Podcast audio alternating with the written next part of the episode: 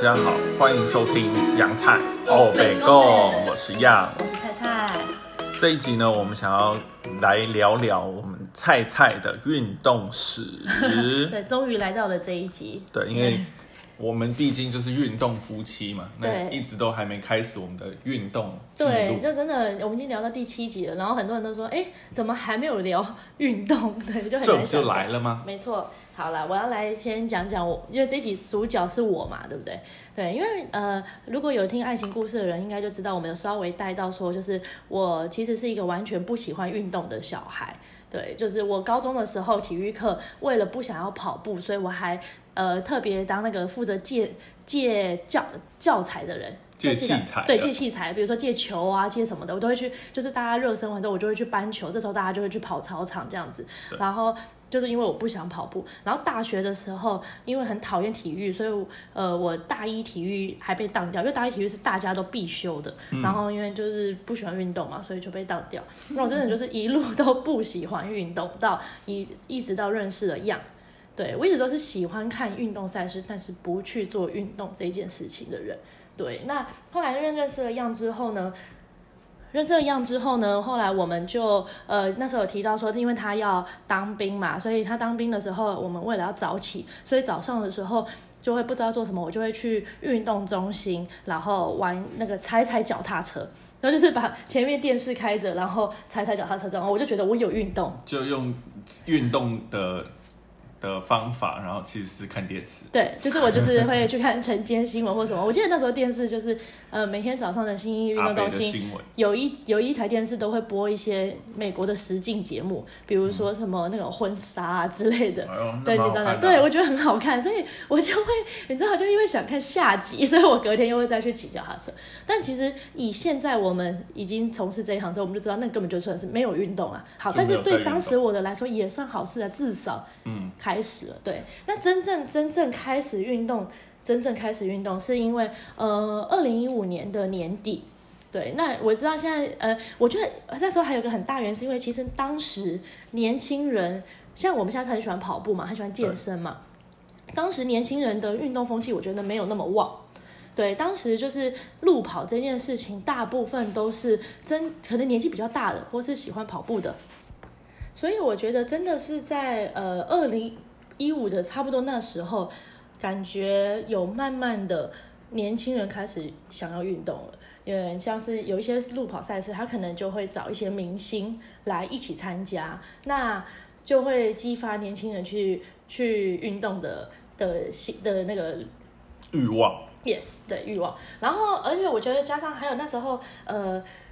健身也开始，就是那时候慢慢的大家会觉得说，哎，去健身房打卡是一件很棒的事情，所以是一件很炫炮的事情。炫炮是什么意思？就是很炫啊，很帅这样。对对对对对，因为那时候我觉得就是呃，开始有非常多的的团课，就大家都会去上一些团课啊，TRS 啊或者什么之类的比。较便宜。对对对，比较便宜，然后大家都会下课的时候就会拍照啊之类的，所以我觉得就是在那几年的时候，开始运动风气慢慢慢慢的起来。对我，我觉得我算是可以蛮蛮可以讲这件事的，因为我一直就在台北嘛，对台北的那个我们其实蛮知道说，哎，现在到底是在流行什么这样子。对，那也是因为这样，所以在二零一五年的年底的时候，我记得当时就是呃，就是可能新闻啊或者什么报纸就跳出来一个名古屋女子马拉松。那你知道名古屋女子马拉松就是有送 Tiffany 项链，哦，对，然后我们我就是那时候就跟我最好的朋友聊天，我就说，哎、他送 Tiffany 项链，然后我们就聊了聊，就发现，因为女子，呃，名古屋的女子马拉松，它每年都是在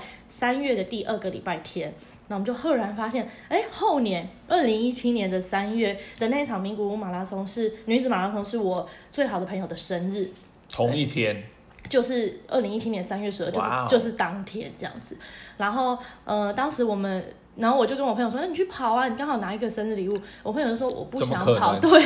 我才不要跑。然后我就自以为浪漫的跟他说，那我去跑，我拿我比完之后，我把项链给你，对，因为是当做你的生日礼物，对。哦是不是很浪漫。然后我朋友，我那个最好的朋友，他就是我最好的朋友，他就一秒截图，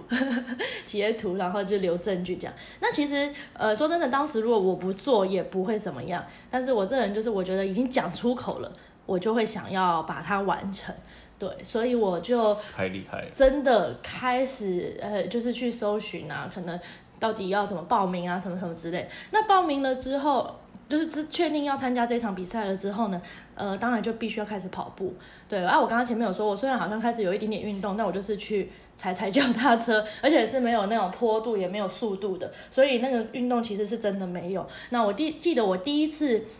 跟自己说要跑步的时候，我是到我家楼下的小公园，那个一圈应该不到两百吧。应该不到，差不多两百公尺。对，然后我跑完一圈我就回家了，因为我觉得真的太累了。对，然后我就不想跑步，因为我真的从小到大就是最讨厌跑步。就是呃，很多人都会跟我说：“哎，老师啊，你跑步为什么不会侧腹痛？”哦，我那时候侧腹痛可严重了呢，所以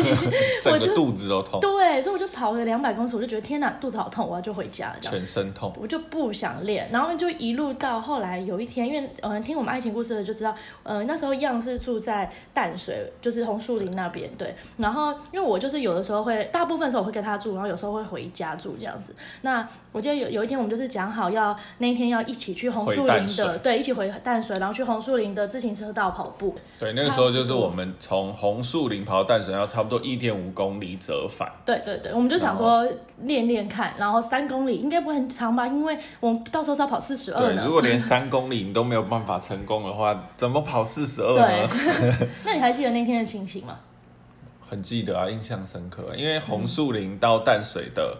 脚踏车道其实是非常暗的，超暗，没有什么灯，而且它旁边都是树丛，所以其实也蛮可怕。对，而且它就是感觉就是随时会有人跳出来。对对对，而且我觉得没什么人。对，人不多啦，因为当毕竟就是晚上，然后就是没有什么路灯。对，说真的，要很多人也是蛮难的。然后我记得当时，因为我其实都是一直有在打篮球的，然后运动能力一直也算是不错的。对啊，你算体育强项。对，所以那个时候虽然我也没有特别练什么，可是跑步对我而言不是一件很难的事情。而且你也才当完兵啊，当兵有练跑。对，然后那时候就是有稍微跑一下步，可是当天的情况就是。我几乎都在菜菜的前面，但是我会在他我看得到的地方，就叫做我看得到你啊。哦，对对对，让他可以看得到我，那我也不定时就会一直回头确定我我我也看得到。对，但我其实跑得很痛苦。我记得我一跑到淡水，我就说要做捷运。但是就是因为你知道，我觉得跑步，呃，有跑在跑者里面有一句话，就是如果要跑得远，就要一群人跑。真的，其实就是有伴，然后边聊天什么的。后来我记得回程一样就是陪我跑，虽然我那时候跑真的很慢。那那时候我们也不会用 NRC，说哎有用 NRC 耶。有啦，有记录，可是有，但我也不太记得，对，不太懂配速之类。所以你要问我那时候我们跑多少，我其实也不记得，因为其实有点跑跑走走的完成了这三公里大概两两多二点多公里。对，然后后来因为完成着这三公将近三公里之后，我觉得就比较有信心一点点。所以，嗯，接下来的日子，我觉得我就记得，我就比较认真的开始练跑。那如果回淡水的话，因为一样会比我晚一点点到家，就是他比较他比较晚下班，所以如果回淡水的话，我就会先去我们社区的呃健身房跑跑步机。然后如果我回家的话，就是回我自己家的话，我就会去我家旁边的国小。跑操场，对，那我记得后来就真的是越来越有成就感，因为我我那时候也不太懂什么公里啊配速，所以我当时就是跟自己说，我每次就是跑三十分钟，就是我可能出门带手表，我就会说啊，我今天就是比如说从八点跑到八点半，跟自己说你要跑三十分钟。那有时候跑三十分钟之后，觉得哎，好像今天也还没有很累，那我就再加快一点。那其实当时是没有看配速的。我觉得，呃，当我们现在已经开始有在练课表的时候，其实有时候会很怀念那时候。没错，真的，那时候真的就是单纯跑步很快乐。因为现在跑步，你你一直看表，你就觉得时间过很慢，对，就会变得很漫长。没错，而且我我对这等下到时候呃后面的那个产后恢复的回归的这段我会来讲。我真的觉得当时的初心是真的很棒的，因为你每天就是我那时候就是我记得我就戴耳机去，我就是听音乐跑步的，然后我可能就是听听听，就会觉得时间过得蛮快，那可能也跑得不快，可是很快乐。对，那一路就是因为参加，呃，就是开始决定要报名比赛之后，呃，当然会开始去研究。那我记得当时 Nike 有做一个 NRC 的活动，就是他们几乎每天，你一个礼拜应该有两到三天的活动，对，然后就是给免费给大家去参加。那他那个活动呢，都有很专门的、很专业的 pacer 在带大家。那我记得。当时我自己去参加了好几次，因为我刚刚有说让他都比较晚下班嘛，所以如果有时候我是要去找他的时候，我可能就会去参加适龄场，然后他下班之后，他直接到适龄来接我，我们可能就一起吃个东西回家这样子。对我都会参加适龄场。那他其我参加的其实都是呃比较轻松的，他都他那时候叫做城市跑。我记得我都参加城市跑，他就会带着我们，可能从士林捷运站，呃，跑跑跑。我记得有一次我还哦，跑到那个 超近，不是跑到建潭，建不对面吗？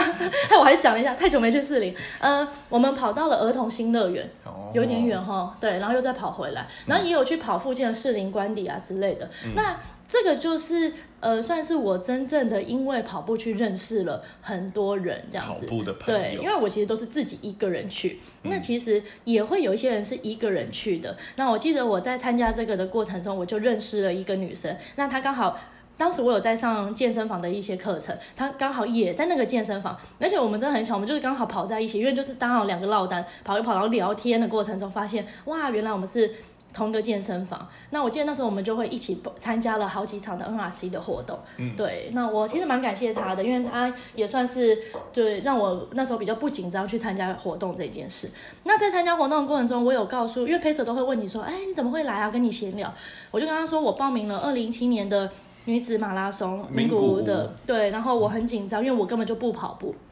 那 Pacer 有跟我说，那你千万不要第一场赛事就是女子马拉松。对你一定要先去参加一些半马的活动，就是你要至少要先了解说，哇，大概二十一公里是什么样的情形这样子。他们不会告诉你说，你全马就应该要怎么配，比如说前面要怎么配啊，后面是怎么配啊，什么什么之类。他们只会告诉你说，你要，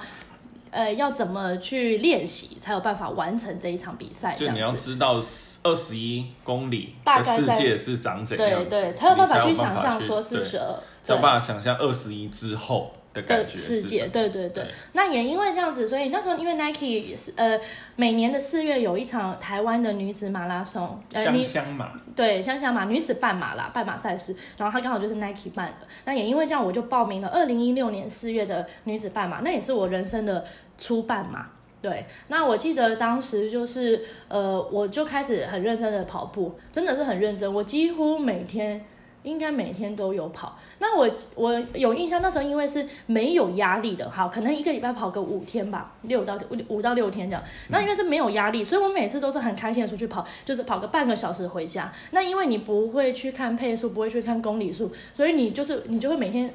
的成就感就只是在于我又完成了一个半个小时。对，那像现在你可能就会跑半个小时，发现哦，假如我只跑了四公里。我就会觉得，天哪，我半个小时怎么只是跑四公里？类似这种感觉，对。但是当时不是，我觉得当时的的世界真的很美好，你就是很单纯的。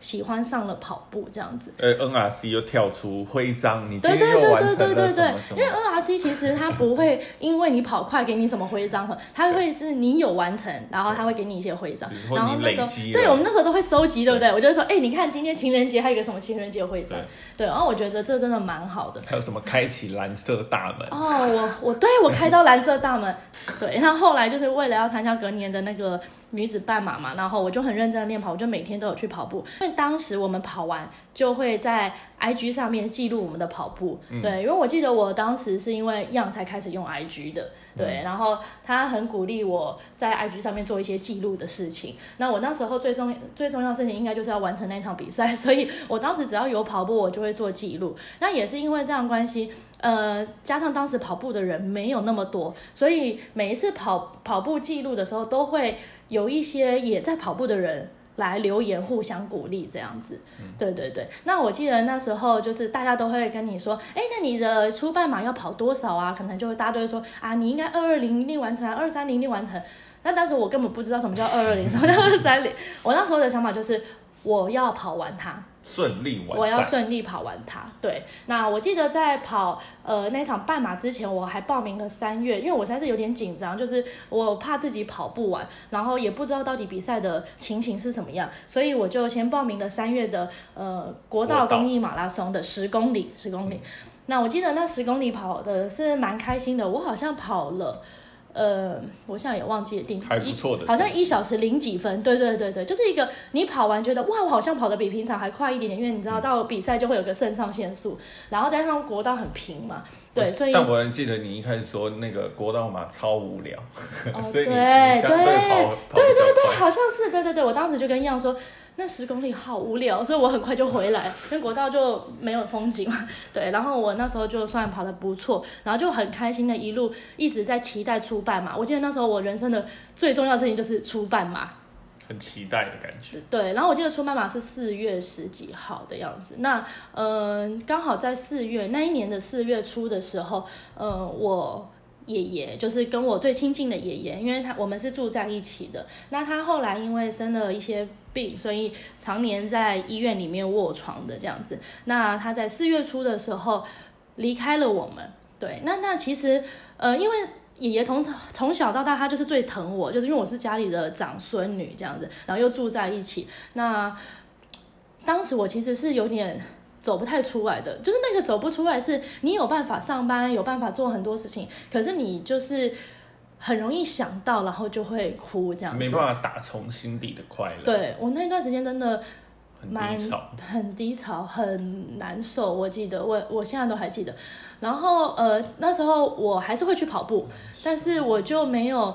我的，应该说我就没有心情去想说，呃，到底我的出半马怎么样？甚至我记得在比赛的前几天，我还想说我到底要不要去参加，干因为。对，因为我那时候我觉得我没有心情参加，就我觉得我的心情一直蛮沮丧的。对，那时候好像就是是告别试完的隔一个礼拜要要比赛，就对，所以我就觉得我那时候我可能状态不是很好，所以我没有很想参加。但后来跟样讨论了，还有跟我的跑步的好朋友讨论以后，还是觉得啊，都练得这么辛苦了，就去试试看吧。然后我记得大家有跟我讲一句话，他们说爷爷应该也会希望你过得好。对，所以我那时候就是这样想，然后我就去参加比赛。那我记得第我的初办嘛，呃，因为我实在是不知道自己可以跑多少。那我那时候在在 IG 的跑步的时候，有遇认识了一对双胞胎兄弟，那他们刚好是那一场的 pacer。那我记得哥哥应该他们是双胞胎兄弟嘛，那哥哥好像是配二二零，然后弟弟配二四零。那我当天。呃，哥哥他们那时候有一直看我的训练过程，他们一直觉得我可以试试看二二零这样子。但我当天比赛的时候，我其实找不太到二二零，所以我 直接跟了二四零的的列车对。然后，嗯、我记得当时那个配就是双胞胎弟弟他他比完之后，他就说我对他他对我印象非常深刻，因为其实一个列车，尤其二四零，如果你们有去看过的话，二四零是一个很温和的速度，所以这个列车通常会很多人。对，那但是因为我算是从头到尾都跟在旁边的人，对，那我记得我当时去比赛的当天，我其实早上出门的时候，因为我。呃，我们家有设那个拜拜的嘛，我记得出门的时候我就拜拜，我就跟爷爷说，嗯、我会去比一场赛事，那这是我最近准备很久的赛事，呃，希望你可以保佑我好好的把它完成，这样子，我希望自己可以，呃，完成了以后好好的站起来，不要再一直沉浸在这一段时间的悲伤里面，这样子，对，所以我就。我就出门了，对，然后，呃，我记得当天的比赛，我也没有想太多，我也没有戴耳机听音乐，我从头到尾的的重心跟目标，我就是一直盯着 pacer，就是我刚刚说的双胞胎弟弟，我就是眼睛不可以失去他，因为我就身上的气球，对，因为我就很怕，如果我没有见到他的话，我就脱队了，然后我可能就没有毅力完成了。那我记得当天二零一六年的呃 Nike 女子马拉松那一天早上出门前的时候下了一场大雨，四点多的时候下了一场大雨。那因为我家离起跑点很近，那我记得我到的时候那个温度是很热的，因为就是雨过了以后要出太阳了，那地上的湿气对全部 Oh 都起来，嗯然后最后出大太阳，但。你那一场听起来是一个非常不舒服的比赛，对听起，来很糟。很糟，但是我完成了，而且。呃，虽然现在大家会说啊，二四零完成出半马好像也没有什么好特别值得说嘴，但我觉得当时就是我最低潮的时候，我是一个用一个很顺利的速度去完成，虽然后面当然有一点点痛苦，毕竟我没跑过那么长，嗯，然后但是那个痛苦是可以忍耐的，因为你是跟着紧紧的 pacer 这样子，然后真的是在结束了之后，我真正的觉得。我好了。relief，对，当时我就觉得跑步真的可以治愈人，这是真的，这是我第一次深刻的体会到说跑步可以治疗好自己这样子。对，跑步真的蛮快乐的。跑步真的很棒，因为跑步会让你忘记很多事情。那在这里，我可以跟大家分享一个小经验：如果你今天要去跑一场初半马的话，建议你可以找一个配色。那你不用管那个配速快或慢，我觉得初半马并不需要跑很快。因为你以后才比较好，可以破 PB 嘛。对，出半马的重点是你完成了这件事情。对，所以我觉得你可以跟一个 pacer 的情况下，你会觉得时间过比较快，也不会那么容易撞墙。就对初半马，我觉得最重要的就是建立信心了因为毕竟你不知道初半马到底是长怎么样没错，你。不知道二十一公里对。然后你终于第一次跑完之后，你就会有大概的概念，后面的练习你就会认知道说，哎，你需要怎么样加速才可以办法维持在没错。没错，对。然后后来，对，就因为这样有了信心之后，呃，我就接下来就开始很认真的练习。那我记得当时我是吃 NRC 这个这个 app，它本身有你要跑全马，你要跑半马的课表，嗯，对。然后它的课表，因为我就是就是写没有目标，就是只是完赛，所以它其实就是帮你累积跑量。那我就这样子每慢慢的累积跑，我就说我每天都是啊，因为后来要跑全马了，所以我最长就是练到一个多小时。我记得当时，因为当时我们是没有概念，我们没有去跑 long run 的概念。嗯，像现后来我们跑东马就知道要练更长，二六、二七之类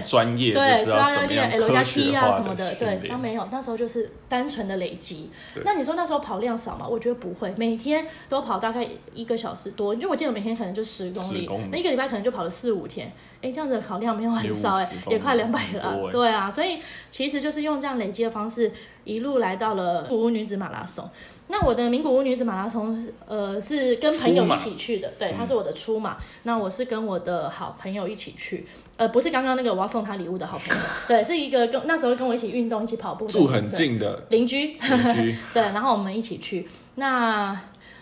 我其实有点忘记当时的情形，因为其实真的有一点久。可是我一直我唯一最记得就是比赛当天。对你说，呃，前面去有没有紧张啊什么？我觉得我印象中期待大于紧张，真的到了那边之后对我们很嗨。对，到了那边之后然后我记得比赛当天早上，我们就是要去买早餐，嗯，然后买不到啊，不对不对，我们是前一个晚上就是要准，我们楼下有 Lawson，然后我们就要买早买饭团上楼，想说隔天就是要准备嘛，然后去吃早餐，然后出门这样。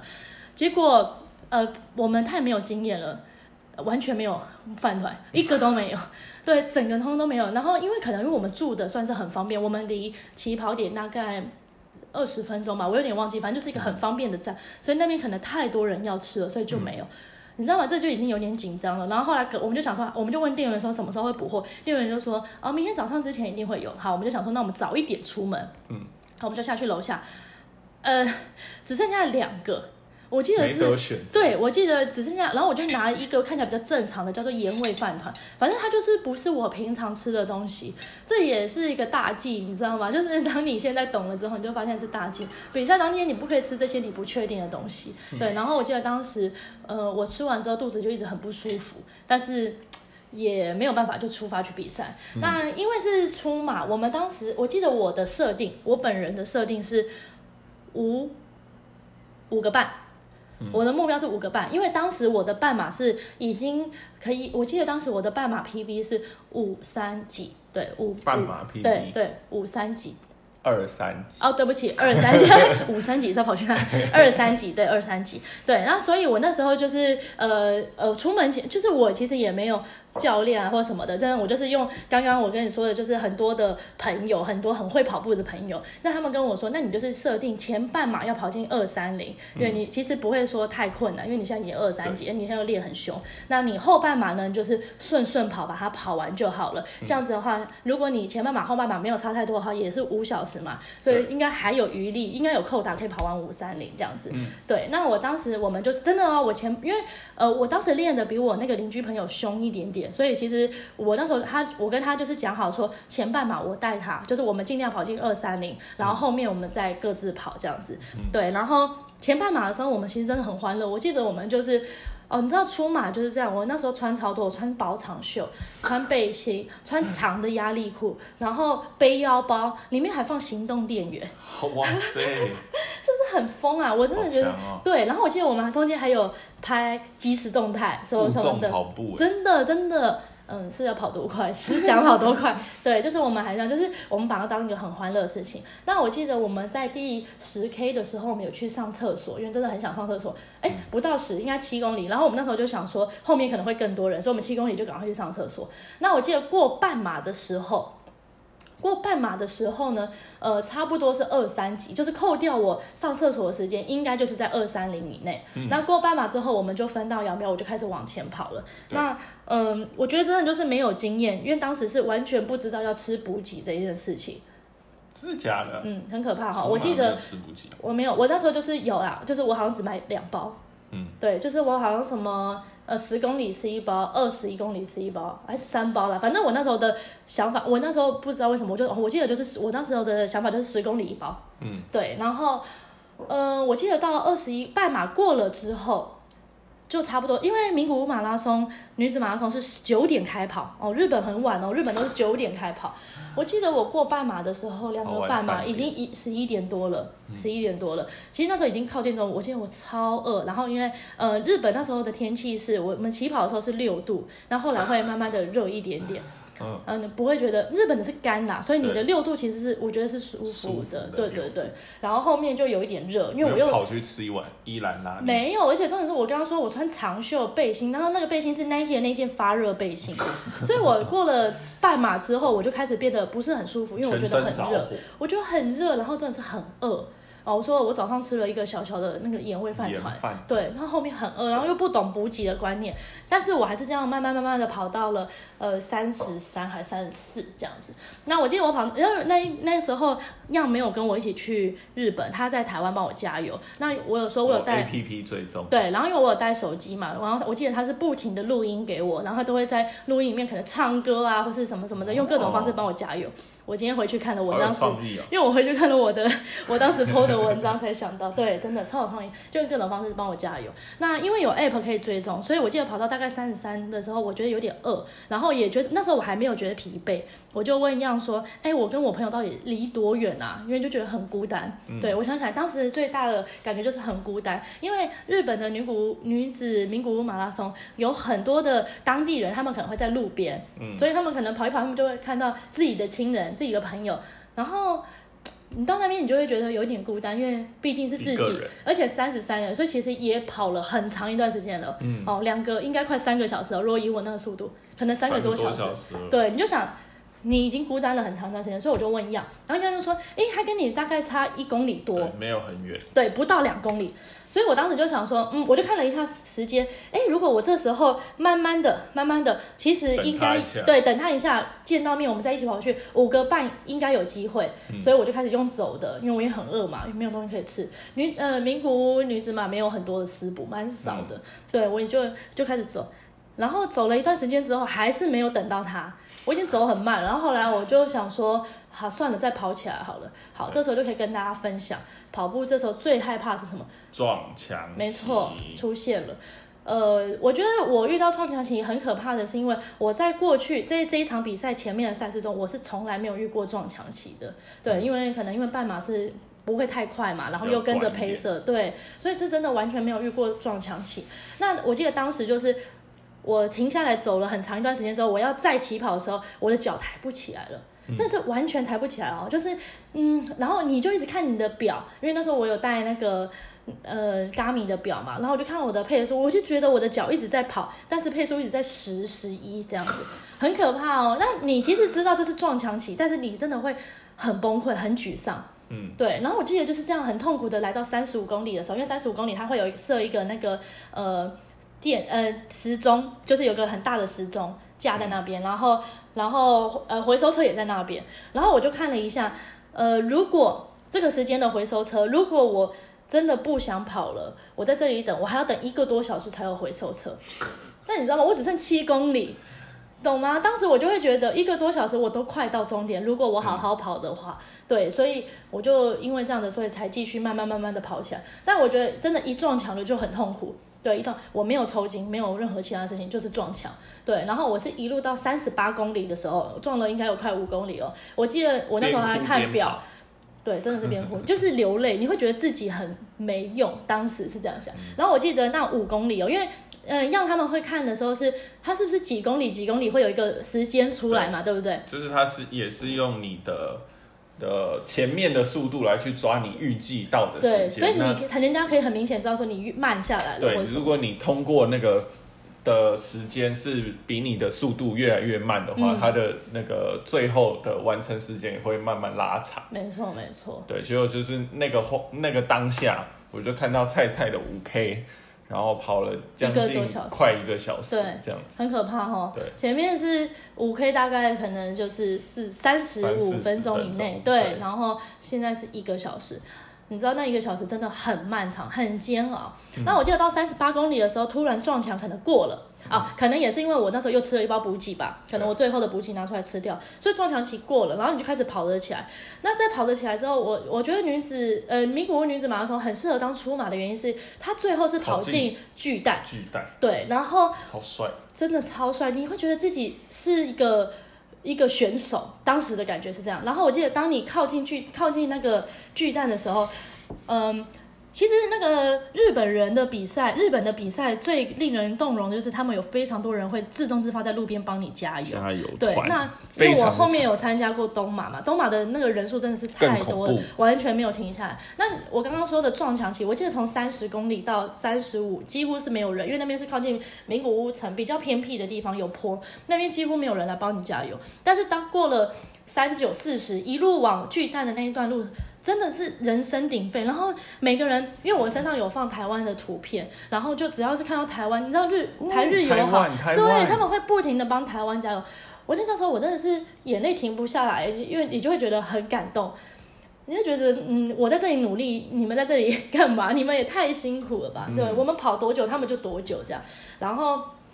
看到那个巨蛋的时候，我记得我还传了个赖给养，我就跟他说我看到巨蛋了，然后他一秒回我，他一秒回我说你真的太棒了，加油！太强，一秒，然后你知道我当时真的是瞬间爆雷，因为我就觉得天哪，我已经花了太长的，我我我最后跑了五个小时有五十分钟，对，就是我已快经我跑了这么长时间，但这个人一直守在手机旁边，随时的等我，就是我可以感觉到他的担心啦，对，所以我那时候真的很感动，然后我就这样一路跑进去。那呃，有跑过明马的人就知道，名古屋马拉松的巨蛋会放的音乐是 Dancing Queen。You are the dancing queen。你知道，我现在听到那首歌都会瞬间想到名古屋马拉松的情形。对，反正他就是进进去那个大拱门之后，进去之后，呃，你还要跑一小段操场，然后就会冲终点。那呃，你知道跑那个巨蛋操场，真的就是你就会觉得我是一个跑者，我是一个选手。那过了过了之后，我记得呃，因为名古屋马拉松的特色就是有很多直视嘛，很多帅哥。对，然后你知道在出发之前，我们大家都会开玩笑说我们要去看哪一个直视什么什么的。但其实过了的那瞬间，我我本人对我真的是大爆哭，然后没也没有心情去看直视，我真的就是转身然后敬礼，感谢我的出马。对，那我我觉得出马，每个人的出马真的都是一个刻苦铭心啊！没错，嗯，如果你想要体会人生的话，真的很建议去跑一场马拉松没。有没有，我就是看完菜菜跑 完就不跑了我就决定我们这 你是因为看我没有一个名古马拉松的关系吗？不是有点是。忘记了。对啊，所以你看我练东马，你也不想是不是？不想。我是不是要分上下集？然后又太长。好啦，那我这一集就先跟大家分享到出马这边。那下一集呢，我会跟大家分享就是东呃，京马拉松，对，就是接下来的接下来的训练。对，接下一集之后，就是我们为什么会突然从一个开心跑的人。变成科学化训练，这中间的过程，以及后接下来我最印象最深刻的就是东京马拉松，印也应该也是一样印象最深刻。超印象，因为他是一路陪着我练那二十个礼拜，然后跟比赛，对，然后。呃，下一集我也会再补充一下，就是在东马完之后我就怀孕了嘛，然后以及生完孩子之后的回归的一些。一些点滴，对，在下一集的时候会一起跟大家分享。所以如果这一集有喜欢的话，下一集要记得听哦。对，这真的太厉害了！我我这辈子目前没有想要挑战全马的任何一点感觉。嗯，对，因为我们之后应该也会聊到三铁，对，就是一样，我觉得一样应该就是看我以后，他他有讲一句话，他说他没有办，因为像他跑一，他玩一一三，一三也是六七个小时啊，对对，但他跟我说他没有办法六七个小时一直都做同一件事，对。哇塞，那很硬啊。嗯，那个真的很硬，后面会很很闷、很无趣。你要怎么把这么无趣的事情变成有趣？这就是跑步比较困难的地方。好啦，今天是我们的菜菜跑步记录史上集，那大家不要走远啦。喜欢我们的 podcast，欢迎帮我们追踪起来，然后留下五颗星的评论。好，如果有任何想听的主题，也可以帮我们留言哦。记得要要五颗星以外，还要按评论哦。好，那我们就下次见，等一下见，拜拜拜